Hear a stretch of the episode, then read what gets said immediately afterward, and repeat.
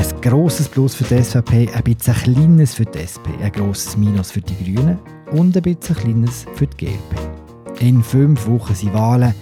Endlich. Heute gibt es beim Politbüro die grosse Prognose. Also einmal der erste Teil davon. Heute kümmern wir uns um den Nationalrat. Nächste Woche tun wir uns dann den interessantesten Rennen im Ständerat widmen. Heute machen wir das mit Raphael Bierer in Zürich, mit Markus Häfiger hier in Bern und mit dem Fabian Renz im Homeoffice, mit Hund, aber ohne Mikrofon. Darum Entschuldigung für jegliche Hintergrundgeräusche und für Fabian, wenn er Frau nicht so schön knarrt wie sonst. Hallo zusammen. Hallo miteinander. Hallo miteinander. Hallo zusammen.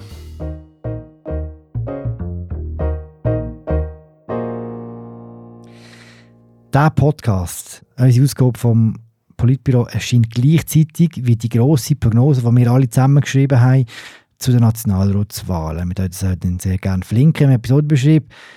In einem Satz jetzt fallen von euch. Was ist die grösste Erkenntnis? Also es ist nicht nur ein Satz, Philipp, vielleicht. Ah. genau. Und ähm, ich würde eher so eine Erkenntnis auf der Meta-Ebene sagen. Und zwar finde ich es recht eindrücklich, wie etwas, was sich schon abzeichnet hat, aber was sich jetzt in dieser Auswertung wieder zeigt, dass draussen in der Welt oder auch in der Schweiz kein Stein auf dem anderen bleiben, dass alles kann drunter und drüber gehen, also Stichwort Ukraine-Krieg oder Covid-Krise. Und trotzdem bleibt in der Schweiz eigentlich alles erstaunlich stabil. Sogar noch stabiler als vor vier Jahren, wo die Welt ja noch ein bisschen mehr in Ordnung war und mit weniger grossen Verschiebungen als vor vier Jahren. Der zweite große Trend, wo wir sehen, dass die Bürgerlichen als Ganzes zulegen. Gemäss unserer Voraussage wird keine von den drei grossen bürgerlichen Parteien SVP, FDP und Mitte Sitz verlieren.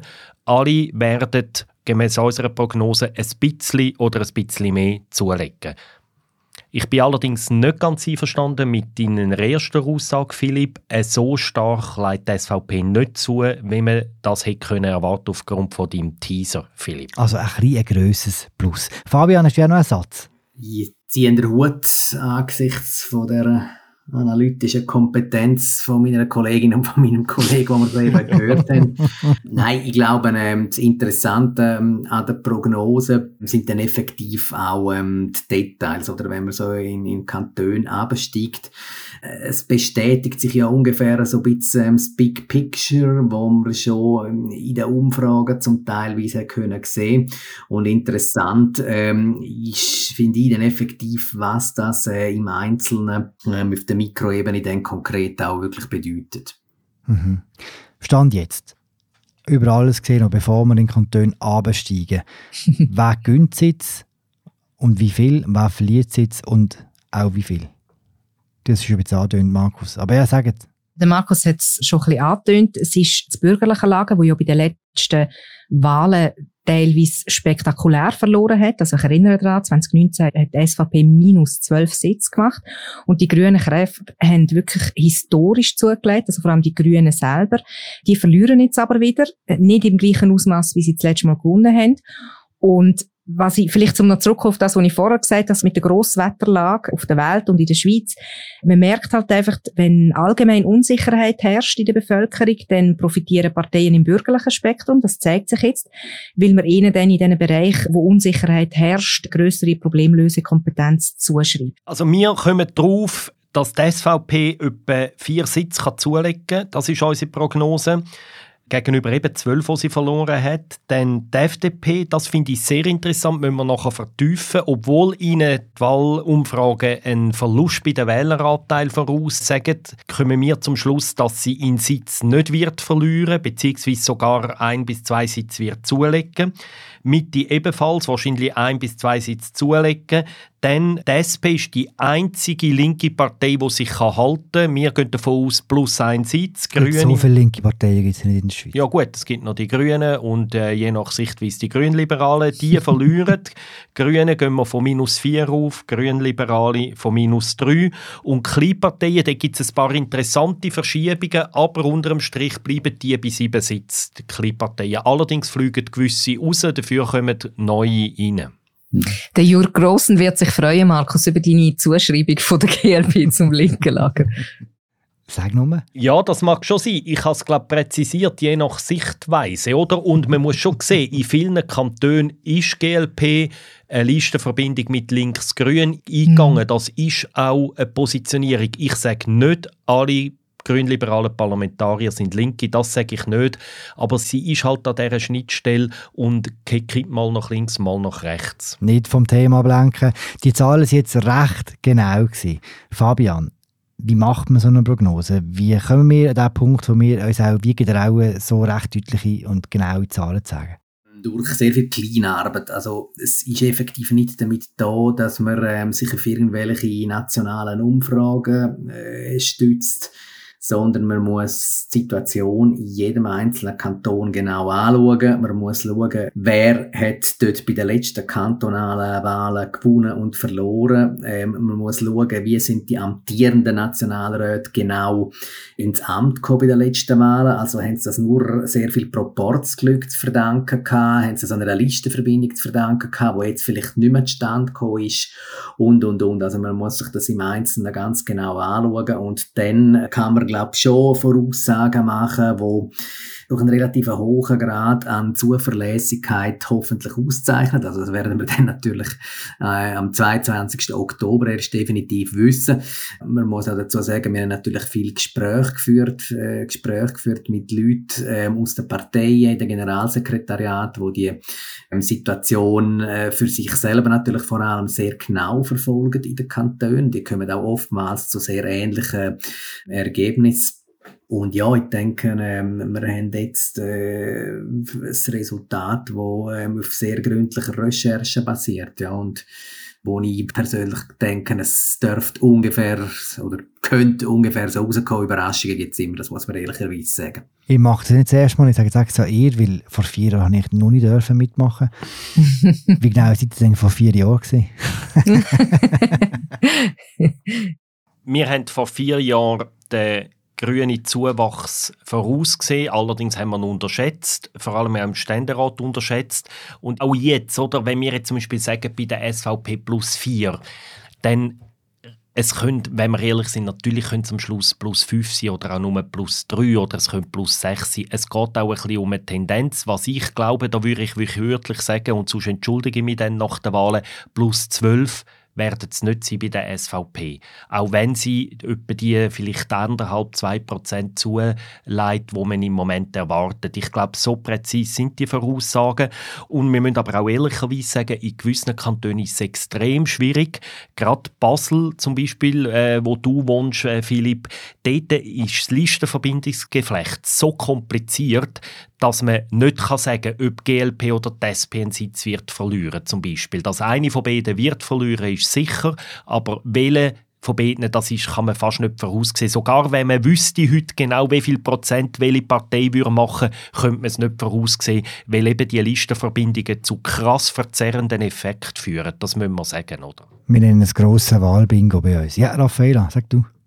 Ich finde den Begriff Tendenz, den Markus verwendet hat, richtig und wichtig, um das zu betonen. Also eben die genaue Anzahl, die kann dann auch noch ein bisschen variieren, weil eben, wie er jetzt auch gesagt hat, besonders in den kleinen Kantonen, zum Beispiel Zürich, braucht es nur 2,7 Prozent, um einen Sitz zu holen. Also das macht Prognosen vergleichsweise schwierig.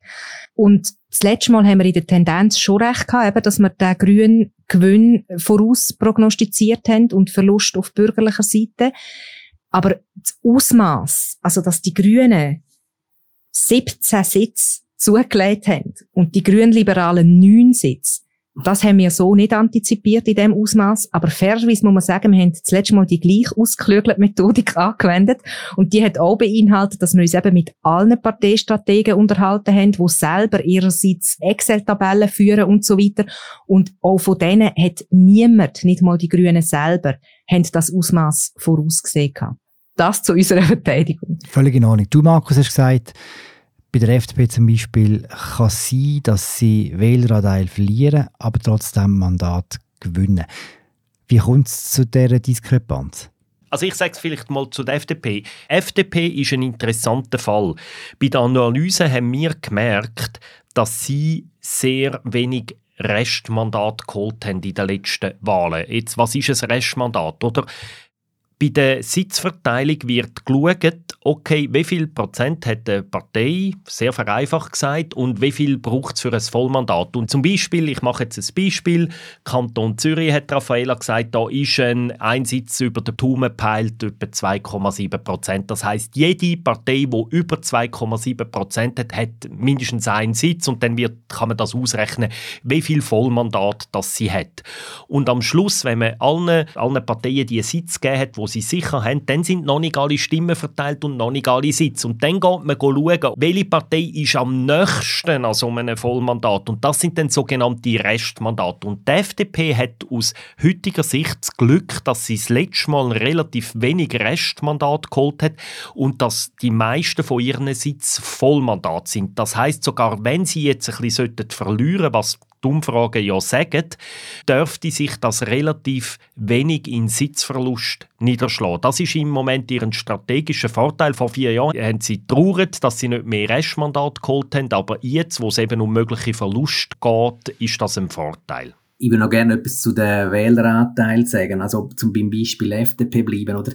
Die Wähleranteil, das ist nicht so eine wahnsinnig aussagekräftige, ähm, oder nicht immer, oder nur bedingt aussagekräftige Größe. Also, äh, Beispiel Kanton Nidwalden. Da hat es eigentlich lang danach ausgesehen, als würde ähm, die FDP nicht kandidieren. Die SVP versucht ihren Sitz zu verteidigen, also Nidwalden hat nur einen Sitz im Nationalrat die Mitte-Partei schickt Kandidatin ins Rennen mit sehr guten Aussichten und es hat eigentlich lang so ausgesehen, als wären das einfach die zwei Parteien, wo, wo, wo das würden untereinander austragen. Und jetzt ist in letzter Minute auf einmal noch eine FDP-Kandidatin ins Rennen gestiegen. Und man geht nicht davon aus, dass die Chancen hat, aber sie wird der FDP in der Endauswertung ein bestimmtes Plus beim Wähleranteil bringen, oder? Weil wenn man nicht FDP wählen kann, dann ist klar, dann hat sie in dem äh, speziellen Kanton 0% und ein paar Leute wird es geben, die die FDP-Kandidatin wählen und das ist für die Zeitverteilung am Ende nicht relevant, aber ähm, es treibt dann gerade ein bisschen die Bilanz auf dem Papier zumindest nach oben, oder? Darum muss man auch immer ein bisschen vorsichtig sein mit, mit dem Wähleranteil. Es hat so ein bisschen zufällige Komponente drin, ob der steigt oder sinkt. Also Markus, du hast jetzt das Extrembeispiel FDP, also im positiven Sinn erwähnt, im Sinn von, dass sie viel Vollmandat haben. Auf der anderen Seite könnte man die GLP zum Beispiel erwähnen, wo viel Restmandat hat. Und im Moment, wo die Wahl stattfindet und wo man so ein Restmandat holt, ist das super, hat man mehr Sitz gemacht. Aber das sind einfach die wackeligsten Sitze nachher für die nächsten Wahlen. Und das zeigt sich auch jetzt in unserer Analyse. Also es ist häufig so, dass das mal jetzt GLP entweder mit links zusammengegangen ist, mit der SP, der Grünen und eben der GLP oder dann in gewissen Kantonen mit der Mitte.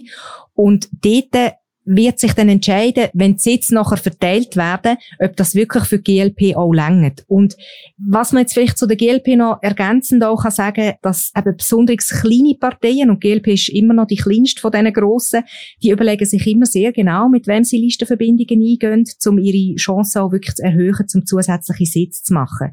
Also äh, je nach Kanton, eben, ich habe vorher Zürich erwähnt, ist die Hürde natürlich für kleinere Parteien äh, kleiner, um wirklich einen Sitz zu machen, aber in kleinen Kantonen, wo es viel höhere Wähleranteil braucht, ist es dann schwieriger, um einen Sitz zu machen.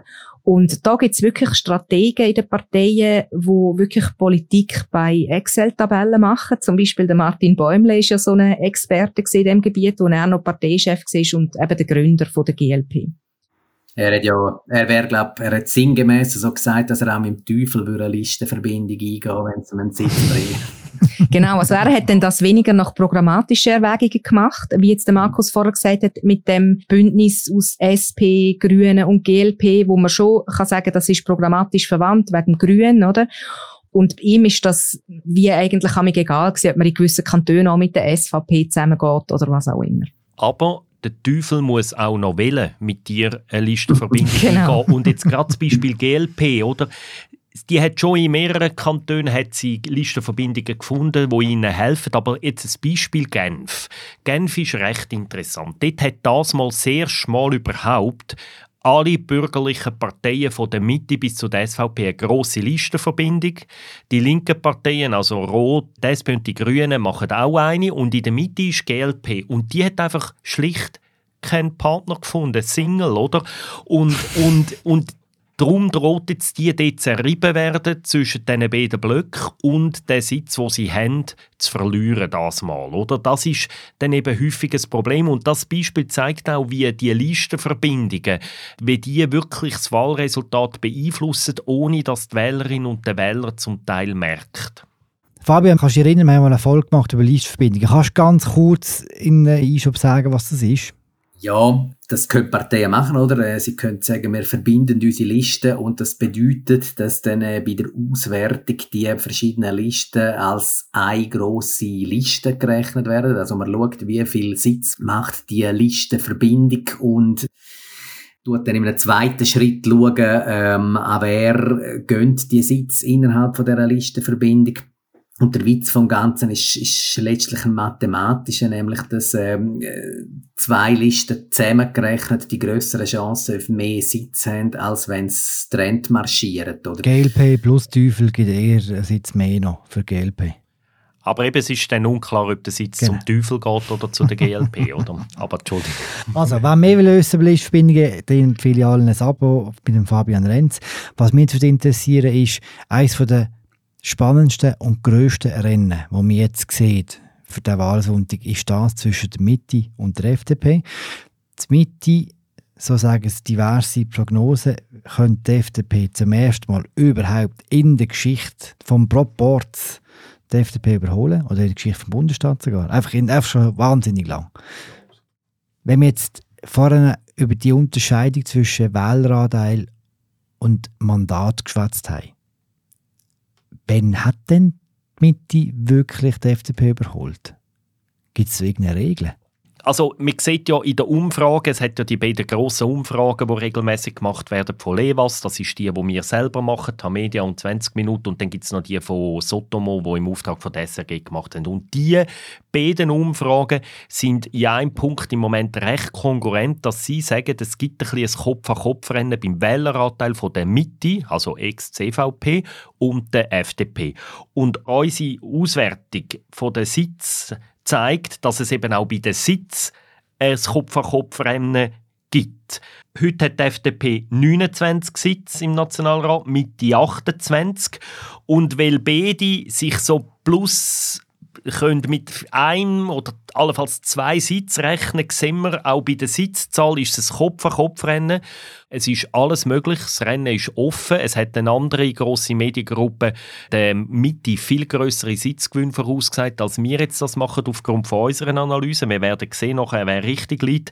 Also es ist alles möglich, es ist ein Kopf-an-Kopf-Rennen und was am Schluss zählt wird, also da gibt es keine Regeln, das steht nicht in der Bundesverfassung, oder? Aber es wäre, das kann man sagen, egal ob bei den Sitz oder bei den Wähleranteil, wenn die Mitte vor der FDP liegt, das wäre wirklich ein historischer Moment. Wir müssen sehen, oder? Der Bundesstaat ist eine Gründung von der FDP, wo die Mitte über etwa jahrzehntelang so die geduldete oder die CVP, die Vorgängerpartei, die geduldete Partei war, die eben verloren hat, wo das eigentlich nicht hätte wollen, wo die Aussenseiterin oder die Vertreterin von der Minderheit gewesen wäre. Und wenn sie jetzt die würde überholen, die symbolische Bedeutung wäre schon recht interessant. Es wäre so eine Pointe der Geschichte, würde ich mal sagen, ausgerechnet im Jahr vom 175 Jahr Jubiläum von der Verfassung. Und es gehört natürlich ähm, Folgen über die Symbolik raus Also ähm, denken wir an die Diskussion um die Zusammensetzung vom Bundesrat, oder dort ist es eigentlich das entscheidende Argument jetzt immer in den letzten Jahren, welche Partei hat wie viel Wähleranteil, welche Partei ist wie stark. Und ähm, ich meine, der äh, Gerhard Pfister, der Präsident von Mitte, macht es eigentlich noch geschickt, finde ich. Er presst jetzt da nicht vor und ähm, kommt schon gross um Pralaken, er will dann da so und so viel Sitz im Bundesrat eingehen davon aus, dass die Diskussion ähm, äh, sehr an Fahrt äh, aufnehmen wird, wenn wir dann mal ein Resultat haben, wo die Mitte effektiv ähm, vor die FDP katapultiert. Ich muss an dieser Stelle darf ich vielleicht auch noch eine äh, kleine Beicht ablegen. Ich habe ähm, äh, vor ein paar Jahren, wo die Umbenennung von CVP in Mitte war, habe ich den Namen kritisiert, habe gefunden, der ist blutleer, warum nicht Zentrum oder so irgendetwas. Es sollte sich jetzt effektiv ein sehr gutes Resultat einstellen für die Partei, denn ähm, ja, zeigt das in dem Sinn, dass die Umbenennung eben doch funktioniert hat, dass das offensichtlich eine Marke ist, ist, wo, wo treibt, wo sich können etablieren Also das wird schon sehr interessant. Wenn du schon so transparent bist, Fabian, können wir auch sagen, dass wir dort eine Differenz haben. Ich habe nämlich schon damals gefunden, das finde ich recht geschickt, der Name. Mitte. Bravo, bravo. ja, nein. Eben darum bist du auch Chefredaktorin geworden und nicht der Fabian. Können wir bitte die blöden Scherze rausschneiden? Nein, aber was man vielleicht noch ganz kurz, es sind ja immer so die Planspiele mit dem Bundesrat, aber was man noch ergänzend kann sagen, ist schon, sollte das tatsächlich passieren, dass die Mitte die FDP überholt, dann wäre also das Szenario zwei Sitze für die Mitte wäre sehr, sehr viel schneller umgesetzt, als dass die Grünen je in den Bundesrat kommen, oder? Da gäbe es grosse Teile vom Parlament, wo das unterstützen würden, weil sie ja wissen, der dritte linke Sitz ist so weit weg, dass sie dann eher einen zweiten Mittesitz würden mittragen als weiterhin zwei FDP-Sitze. Und das ist schon sehr lustig, weil vor vier Jahren, ich möchte euch gerne erinnern, hat es auch Partei gegeben, die CVP überholt hat, wo dann eigentlich nach der Berechnung von der bürgerlichen Mehrheit auch ein, ein Recht hat auf einen Sitz. Und dort ist dann nichts passiert, oder? Ich würde jetzt noch da einfach ein anderes Argument noch einwenden. Oder? in diesen Diskussionen bis jetzt haben wir den Ständerat ausblendet. Und vor vier Jahren, obwohl die Grünen die damalige CVP beim Wähleranteil überholt haben, bei der Nationalratssitz ungefähr eingeholt haben, sind sie halt im Ständerat so viel stärker gewesen als die Grünen, dass, dass das ein wichtiges Argument war, um zu sagen, ja, also, es gibt keinen Grund, euch jetzt einen Sitz zu geben zu unseren Lasten. Und das Argument wird auch das mal, wir haben ja auch eine Auswertung gemacht für den Ständerat, darüber reden wir dann, glaube ich, in einer Woche, aber dort sieht man, dass die FDP dort möglicherweise stärkste Partei kann werden werden im Ständerat, wenn alles optimal läuft. Und das ist halt das Gegenargument, wo die FDP schon am 22. Oktober in allen Diskussionen wird, also schon in der Elefantenrunde am Abend dann möglicherweise wird die, die Runde werfen. Ich glaube aber gerade eben bei der Mitte-Partei wird das Argument nicht ziehen, weil bei den Grünen ist der Fall so klar, oder das ist eine marginale Kraft im Ständerat und das ist bei der Mitte-Partei einfach ganz anders, oder? Es ist so ein bisschen, es hat so ein bisschen etwas Zufälliges, wenn jetzt da die FDP oder die Mitte dann am Ende einen Sitz mehr oder weniger hat, aber die Mitte-Partei ist wirklich eine, eine, starke Kraft im Ständerat, das wird sie auch nach dem 22. Oktober sein und wenn sie im Nationalrat bei der Wähleranteil sollte die FDP überholen, dann glaube ich einfach, dann hat das Argument vom Ständerat ge gerade gegenüber der Mitte-Partei ähm, einfach zu wenig Zugkraft. Oder es hätte ja viel mehr Zugkraft auch gegenüber der SVP, wo im äh, Ständerat auch eine relativ schwache Kraft ist. Kommt, wir gehen noch kurz auf die andere Seite, zu denen, die halten oder verlieren. Vor vier Jahren, wir haben es gerade noch mal aufleben, ist die grosse Zeit der Grünen. Jetzt kommt der Rückgang. Wie hart wird es für die Grünen? Es wird vielleicht weniger hart, als man hätte können denken nach all diesen Umfragen. Wie lange hat es ja ausgesehen, wirklich, als wären sie die grossen Wahlverlierer. Und jetzt sind wir in einem Bereich, also wir prognostizieren minus vier Sitze. Das klingt jetzt vergleichsweise noch viel, aber wenn man auch sieht, wie viel sie das letzte Mal dazu gewonnen haben, plus 17, dann ist das vielleicht einfach eine Stabilisierung auf einem etwas tieferen Niveau, kann man sagen. Und was vielleicht dynamisch da könnte als eine von vielen möglichen Erklärungsansätzen können reinspielen ist zum Beispiel so die Narrative, die sich etablieren in einem Wahlkampf oder in einem Wahljahr auch. Die Grünen gelten jetzt schon länger als Verliererpartei. Das kann in der eigenen Basis eine stark mobilisierende Wirkung haben. Gleichzeitig, also wenn wir jetzt mit dem Vorher über Mitte geredet, Mitte hat sehr lang als Verliererpartei gegolten. Das Image hat ihr sehr fest angehaftet und jetzt plötzlich hat das dreht und das kann eben genau auch noch eine zusätzlich mobilisierende Wirkung haben, wenn die eigene Basis das Gefühl hat, hey, unsere Partei ist auf total gutem Weg und wir werden als Gewinner aus diesen Wahlen rausgehen. Also bei der GLP kann man vielleicht sagen, warum sind sie dort nicht grösser? Oder der GLP, also wir wissen ja nicht so genau, wie es wird ausgehen. Man hat lange Zeit in dieser Legislatur sind die Umfragen super für die GLP. Man hat das Gefühl, die starten nochmal durch. Sie legen nochmal deutlich zu in diesen Wahlen. Jetzt in den letzten Umfragen sind die pessimistischer, dass sie im Moment von einer Stabilisierung oder vielleicht einem leichten Zuwachs noch ausgehen können. Eben darum ist auch dort der Niedergang natürlich nicht grösser. Eben dort ihr Problem ist mehr bei der GLP, dass sie einfach so aufgrund von zum Teil auch kantonalen Bedingungen, also zum Beispiel Basel-Stadt, wo einen Sitz weniger hat und so, dass sie darum ein Problem haben. Es ist bei ihnen weniger ein Problem vom Wähleranteil, wenn die nationalen Umfragen recht haben, sondern es sind so kantonale Schwierigkeiten. Das Beispiel ist zum Beispiel auch Watt, oder? Watt haben sie zwei Sitze gemacht das letzte Mal. Eins ist eben so ein Restmandat, wo es nur so knapp gelangt hat und jetzt haben die hier ihre wichtigste Politikerin, die Isabelle Chevalier, das ist so die wichtigste Aushängeschild von der Grünliberalen in der ganzen Romandie gewesen. und die ist jetzt nicht mehr dabei, weil sie glaube irgendwie auf Afrika ausgewandert ist inzwischen, oder? Und wenn so jemand nachher wegfällt, schlechte Listenverbindungen, dann sind es so kantonale Bedingungen, die dann zu Sitzverlust führen können, obwohl man vielleicht beim Wähleranteil sogar stabil bleibt. Und was ich jetzt im Zusammenhang mit der GLP schon noch interessant finde, ist, dass sie in mehreren Kantonen so On-Off-Sitz halten. Also in den einen Wahlen machen sie ihn wieder, in den nächsten nicht. Und jetzt steht wieder zur Debatte, ob sie ihn wieder machen. Und dort finde ich sehr interessant, also ich denke beispielsweise an Thurgau, St. Gallen oder Luzern.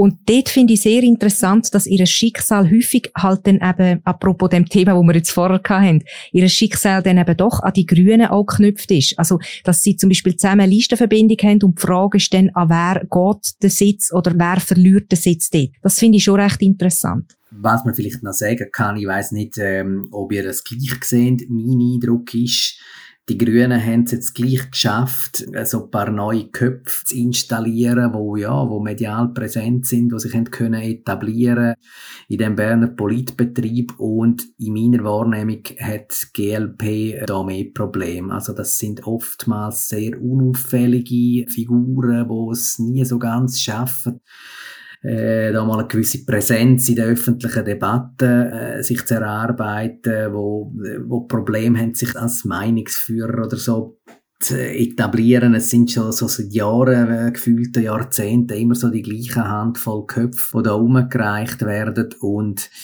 das bringt natürlich die GLP zum Teil gegenüber den Grünen auch ein bisschen eine schwächere Position. Also ähm, wenn wir jetzt an Kanton St. Gallen, wo Raffaella gerade als Beispiel genannt hat, denken, oder, da haben wir eine grüne Nationalrätin, Franziska Rieser, wo sich sehr gut hat können etablieren und wir haben einen Nationalrat von der GLP, der Thomas Brunner, wo praktisch unsichtbar geblieben ist jetzt in diesen vier Jahren, wo jetzt auch schon wieder zurücktreten. Und für mich ist das äh, ja nicht so ein untypischer Fall. Also das könnte dann eben schon dazu führen, dass die Grünen innerhalb von so einer Zweckbindung in eine stärkere Position äh, dann gebracht werden als die GLP.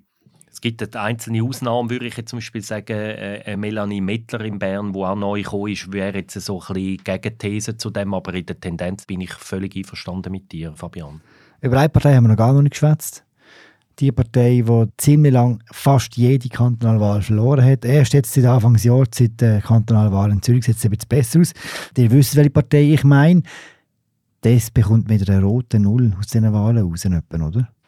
Ja, und das mag vielleicht auf den ersten Blick eben angesichts von all diesen Prognosen ein bisschen überraschen, aber dann auch wieder nicht, weil wir haben es vorher von diesen Narrativ gehabt und tatsächlich hat jetzt die SP länger als Verliererpartei gegolten und dann sind die entscheidenden Wahlen in Zürich gewesen. Und dazu kommen die ganzen Kaufkraftthemen, die jetzt im Wahljahr sehr virulent sind und Kaufkraft, weniger Geld in der Portemonnaie vom Mittelstand, vom unteren Mittelstand, das hilft der SP potenziell sehr. Und das mobilisiert auch ihre Wählerschaft. Also das ist sicher ein Erklärungsansatz, warum sie jetzt doch nicht so schlecht abschneidet, wie man im Vorfeld hätte können denken. Ich glaube eben nicht, es wird eine rote Null sein, sondern eine schwarze Null. Also sie werden in unserer Prognose leicht positiv abschließen. Sie haben in mehreren Kantonen gute Chancen, Sitz zurückzugewinnen, wo sie vor vier Jahren an die Grünen verloren haben. Zum Beispiel Bern, Zürich, Genf, auch in Solothurn können sie einen Sitz allenfalls gewinnen.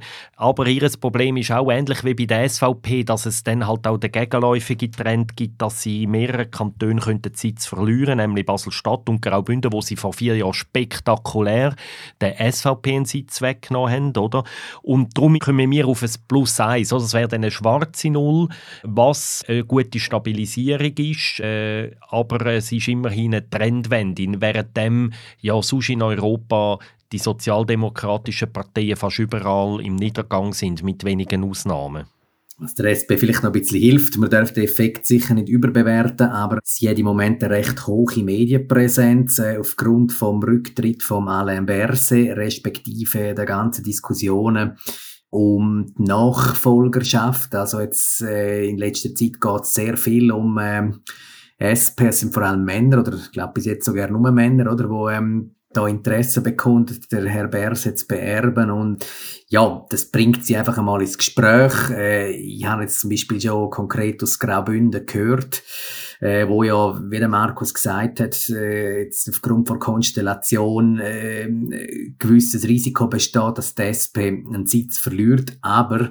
man nimmt jetzt dort bei den Bündner Genossen so genug ich zur Kenntnis, dass der Jan Pult, der amtierende Nationalrat, der auch wieder antritt, jetzt da gross gehandelt wird als Bundesratskandidat und er hofft sich von dem auch einen gewissen Schub. Also, wie gesagt, wir dürfen das sicher nicht überbewerten. Es hat schon Fälle gegeben, wo Bundesräte kurz vor der Wahl zurücktreten sind, extra zu ihrer Partei Dienst erwiesen und die äh, Partei hat dann trotzdem verloren. Aber ähm, äh, Medienpräsenz schadet in aller Regel nicht, um es mal so sagen. Der hat doch jetzt die Situation in allen Kantonen angeschaut. Jetzt zum Schluss. Welche Kantone sind besonders spannend? Wo soll man anschauen? Welche sind eher langweilig? Wo sind spektakuläre Abwahlen zu erwarten? Also grundsätzlich, das habe ich vorher auch schon gesagt, sind grosse Kantone spannend, weil dort weniger Wähleranteil Länge für Sitzverschiebungen oder für Sitz zu holen? Fast keine, muss man sagen, wenn man jetzt Zürich und Basel anschaut. genau. Ja, du sagst es, Zürich und Bern zum Beispiel finde ich sehr interessant. Und dann aber auch, und das habe ich auch vorher schon erwähnt, die On-Off-Sitz. Also zum Beispiel Luzern der Roland Fischer von der GLP, der hat den Sitz schon mehrmals geholt und wieder verloren und jetzt steht er wieder zur Disposition, holt er den Sitz wieder. Das ist interessant. Oder eben auch im Thurgau, wo es ähnliche so Verschiebungen gibt, also so mittelgroße Kantone, sage ich mal. Das finde ich auch, gibt es mehrere sehr interessante Rennen. Ich finde ein paar, wir haben noch gar noch nicht von den kleinen Parteien geredet. Ich habe ein Herz für die Kleinen. Nein, Nein ich, ich finde es spannend. In, in Neuenburg zum Beispiel könnte der einzige Kommunist, der Denis Delarosy von Le Locle, abgewählt werden. In Genf könnte die zweite letzte linksradikale Vertreterin von der Solidarité abgewählt worden. Dafür das Mouvement Citoyen Genevois hat sehr gute Chancen, wieder in den Nationalrat zu kommen. Und in Zürich bin ich ziemlich sicher, dass die Rechts-Aussenlistenverbindung von der EDU mit den Massnahmenskeptikern einen Sitz wird machen. Die Frage ist nur, geht er an die EDU oder an Nicola Rimoldi vom Massvoll? Also, dass die Listenverbindung einen Sitz macht, bin ich ziemlich sicher aufgrund der Zahlen. Ich finde, das sind auch noch so spannende Rennen, wo es interessante Wahlresultate und auch Personalien kann geben am Schluss. Und vielleicht noch ein Wort zu den langweiligen Kantonen. Du hast das ja, glaube ich, auch gefragt, Philipp. Also langweilig finde ich alle Kantone, wo Kandidaten antreten, wo vor allem bisherige antreten, wo faktisch oppositionslos sind. Also sei es, dass gar kein Gegenkandidat haben. Das ist vor allem bei den Ständeratswahlen äh, gar nicht mal so selten der Fall. Oder sei es halt, dass ja, irgendeine ganz klar chancenlose Kandidatur da als äh, Opposition lanciert wird. Ähm, es gibt vor allem in der Innerschweiz gibt es so Beispiele von der, oder, oder der Appenzell Innerrhoden und also die Kleinkantone, wo ich sage es jetzt ein bisschen böse, also es ist nicht so böse gemeint, wie es tönt, aber wo, wo fast so ein bisschen oligarchische Strukturen zu konstatieren sind bei Nationalrats- und bei Ständeratswahlen. Also wir haben uns ja sogar festgelegt, Fabian, gell? der langweiligste Kanton bei diesen Wahlen ist Appenzell genau. Innerrhoden. es ist einfach Mitte, Mitte, Mitte, mhm. Ständerat schon lang klar. Mhm. Äh, Nationalrat auch, oppositionslos, der Thomas Rechsteiner von der Mitte. Herzliche Gratulation an Herrn Rechsteiner zur Wahl. oh, genau. über alles andere, über die Ständeratsrennen, die langweiligen und die spannenden, reden wir dann in einer Nur Woche. Spannend. Nur spannende. Danke fürs Mitschwätzen. Raphael Bierer in Zürich. Markus Häfiger hier in Bern, Fabian Hens ohne Mikrofon, du hörst den Unterton in Zürich. Macht's gut, bis bald. Ciao zusammen. Ciao zusammen. Ciao miteinander. Ciao zusammen.